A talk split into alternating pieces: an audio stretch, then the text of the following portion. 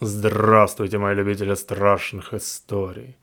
Сегодняшняя наша история заставит вас задуматься, а все ли ваши знакомые существуют. Сегодняшняя история называется «Чужие». Я скептик по натуре, но история, которую я хочу вам рассказать, меня зацепила. Имеется у меня тетка, ей уже полтинник стукнул. Дважды замужем, дважды разведена. Не везло ей на мужиков. Один пил, другой гулял. А потом как-то ей и не до них стало. Нужно было пятерых детей поднимать, которые оказались не нужны ни одному, ни другому. Ну не суть. Прибежала она, значит, к матушке моей. Веселая такая, светится вся. Закрылись они на кухне и весь вечер прощебетали за бутылкой венца. Понял я по разговорам, что хахаль появился. И не просто хахаль, а какая-то первая любовь нарисовалась. Тетка довольная где-то около месяца ходила, а потом пришла вся потухшая и говорит моей матушке. «Знаешь, Лен, он мне такое вот рассказывал, что вот, ну не понимаю, то ли он отделаться от меня так хочет, то ли шизофреник, то ли на самом деле это было». Интересно стало, решил послушать.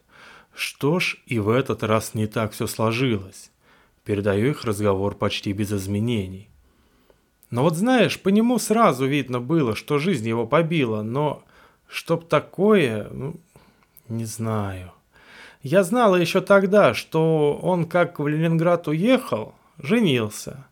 Ты же помнишь, да? Я ж тогда месяца три проревела, а потом с дуру за Леньку вышла.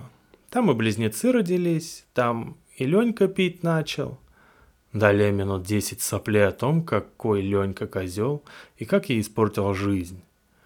И вот э, про Генку я и забыла. Вообще ведь о нем ничего и не слышала.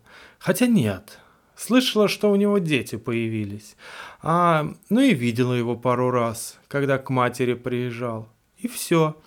А тут иду мимо кофейни, он у окна сидит. Ну точно он, только постаревший. Ну, в общем-то, я тебе про это уже рассказывала. Ну вот и заобщались с ним. Все вроде хорошо было, только грустно он постоянно был, а жизни своей не рассказывал. Ни о жене, ни о детях. Хотя мне не очень-то надо было, но все ж интересно, чем жил, чем занимался, кем работал. Сказал только, что он развелся, и никто с ним из детей общаться не хочет. Да, да и он не хочет. Короче, чувствую я, что вот-вот уже разъяснения должны пойти о нашем дальнейшем общении. Так и есть. Пригласил он меня к себе. Я вся такая красивая. Вот дура-то. К нему пришла. И ничего у него дома не изменилось. Ты же помнишь, где он жил? Нет? Ну, на Озерной. Ну там, где садик, там еще дома частные. С белой крышей, тот, что самый страшненький. И вот, значит, я уже расположилась так удобно на диванчике. Ногу на ногу закинула. «Так, Вадик, заткни-ка уши, а лучше вообще выйди». Это она мне сказала. Я сделал вид, что ретировался, а сам в коридоре сижу. Не поймите меня неправильно, просто когда я понял, про какого она Генку говорит, а это был точно тот самый Генка, про которого я думал, уйти я уже не мог. И, значится, на чем это я остановилась? А, и вот сижу я, а он ко мне спиной в компьютере там что-то ковыряется. Потом резко поворачивается, и смотрю я на него, а он плачет. Плачет, представляешь? Как дитя малое, и говорит мне, мол, Жень, не прими за сумасшедшего, рассказать тебе кое-что хочу. Но я так растерялась немного. Мужику за 50, а он как ребенок ноет. Ну, говорю, хорошо, рассказывай. И он посадил меня перед компьютером и показал фотографии двух женщин и задает мне вопрос такой, а видела ли я его жену когда-нибудь? Я слегка опешила от такого, я ж шла туда не о жене его поговорить, а о нас. Дура конечно. Говорю, видела. Ну тогда еще помнишь, когда с Димой мы на остановке стояли, ругались по поводу квартиры. Все к разводу уже шло. Пришлось же тогда мину счастливую на лице нарисовать, когда я Генку-то увидела с женой его. Идут такие, улыбаются. Жена в шубке норковой. Я ж тогда по этому поводу Димке-то мозг вынесла. Он же вещи собрал, и все. Даже насчет квартиры не разбирался. Далее еще минут на пять, какой Димка, сволочь, всю жизнь гулял и как она его любила. Ну так вот, говорю, что видела. Та, что справа, его жена. Он переспросил, точно ли она. Я говорю, точно. Родинка у нее на шее приметная была. Это, пожалуй, единственное, что ее портило. Как он завыл, Ленка. Ты даже не представляешь. Столько боли, столько горя. Я уже подумала бежать, но он как чувствовал, хвать меня за руку и посадил на стул обратно. Говорит, мол, извини, это от отчаяния. И начал рассказывать. Долго говорил о жизни, о семье.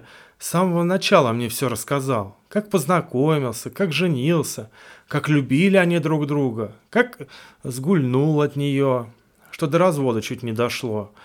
О детях говорил, Петя и Лена, как учились, чем болели, как Лену машина сбила, как в больнице она долго лежала, о переживаниях своих рассказывал. Говорит, что в Германию возили. Говорил он мне часа три и даже не выпускал. Мне аж страшно стало. И жалко его, и страшно. Я уже не выдержала и спросила, зачем мне все это знать? Выговориться, что ли, некому?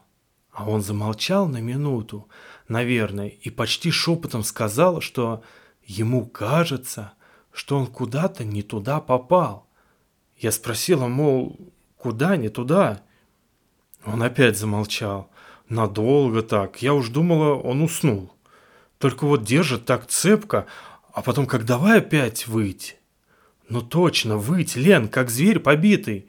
Я дернулась было, а он опять хвать меня и обратно на стул усадил. Говорит, чтоб не боялась. Просто говорит, что точно свихнется, если не выговорится. И вот тут самое интересное. Говорит, как фирма его прогорела, пошел он в метро работать. То ли начальник смены, то ли караула, ну, в общем, что-то там со сменой электриков связано. Проработал там около пяти лет. И вот один прекрасный день, то ли его на путях, то ли еще где-то в тоннелях током шибануло. Да так говорит, что вырубился на пару часов. Встал, отряхнулся, осмотрел себя, все хорошо вроде. Пошел к себе в коморку, смотрит, а там уже другая смена. Но он там сменщика своего старшего нашел и говорит так, мол, и так, током шибануло, пару часов пролежал. Начал там разборки устраивать, чего это его не хватились. Хорошо говорит, что не на самих путях был, а где-то в ответвлении. Ну или я, по крайней мере, так поняла, точно уж не скажу. А на него, как на дурака, смотрят и спрашивают, что он тут делает и кто он такой. Долгие разборки были, его в ментовку упекли и пару дней там продержали. Потом выпустили. А он говорит, мол, ничего не пойму. Состояние еще не ахти. Что происходит и за что вот это вот со мной – Ребята так на работе пошутили или что? Как-то так. Пошел, говорит, на остановку. Телефон давно разрядился, думал, жена там люлей ему по самое не хочу уже приготовила. Проходит мимо супермаркета и в отражении себя видит. И только тогда понял, что одежда-то не рабочая, да и вообще какая-то другая. Подстрижен не так. Он говорит, что плюнул автобус ждать, на такси поехал. Подъехал к дому, Давай расплачиваться. Достает кошелек, а там денег немерено. Карточки какие-то. Удивился, говорит, сильно. Подходит к дому, а там бабки на улице сидят. Он с ними здоровается. Говорит там, ну, допустим, здрасте, Марья Ивановна. Всех по имени назвал. А они удивились очень и говорят, мол, Милок, а ты кто такой вообще? Он говорит, как кто? Генка, ваш сосед. Ну, там с 45-й квартиры пусть будет. Не помню я номер, который он назвал. Они ему, мол, «Милок, ты о чем и откуда свалился? Там Танька живет с хахалем новым.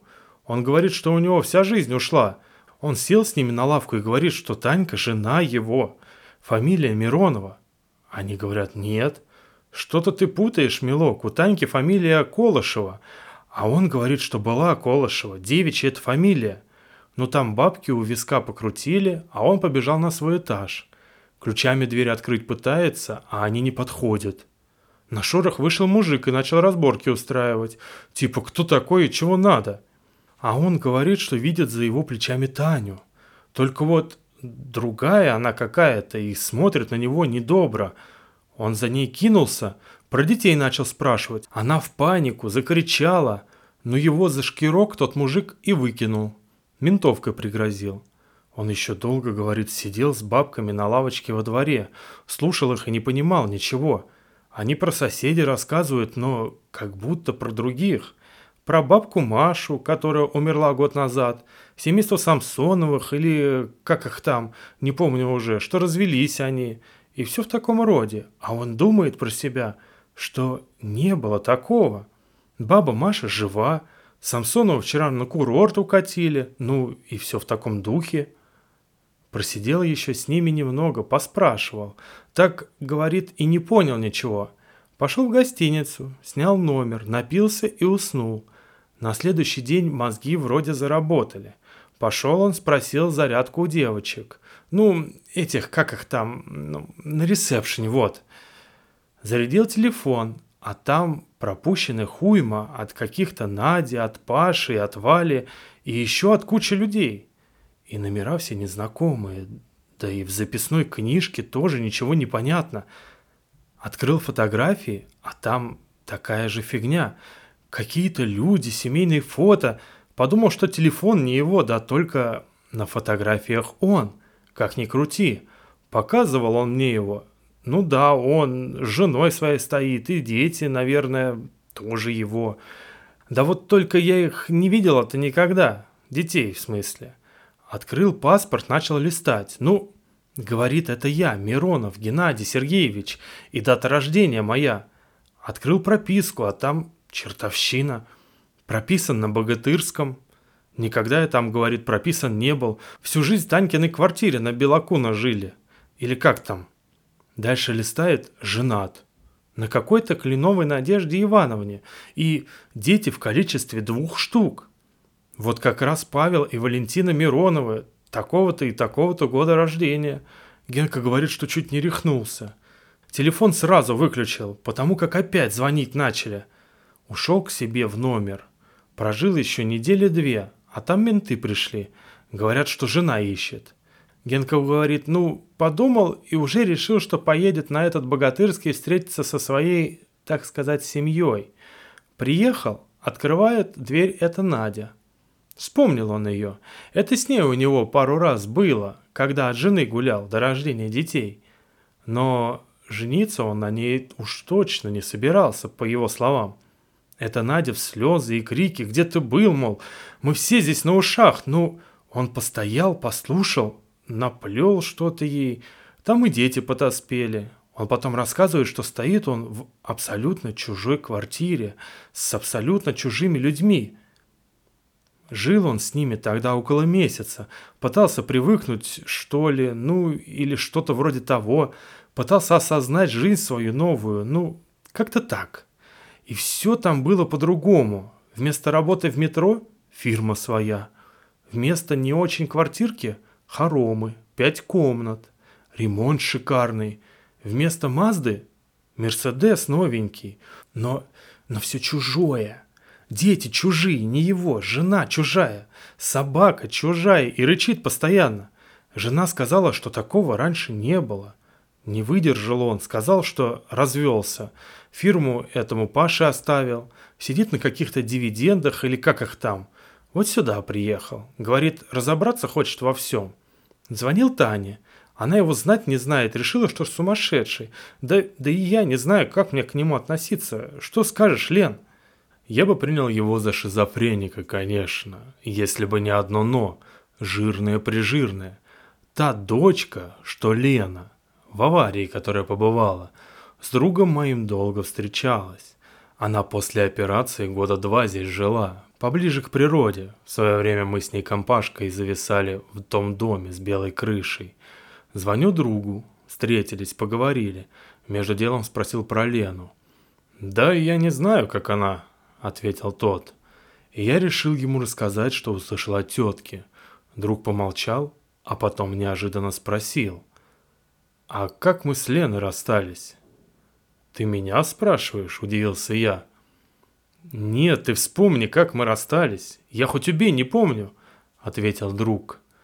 И тут я задумался, а действительно, как они расстались? Все эти два года почти простречались. Я же должен был запомнить. Отношения их бурные помню, ссоры помню. Помню и примирение, а вот как расстались...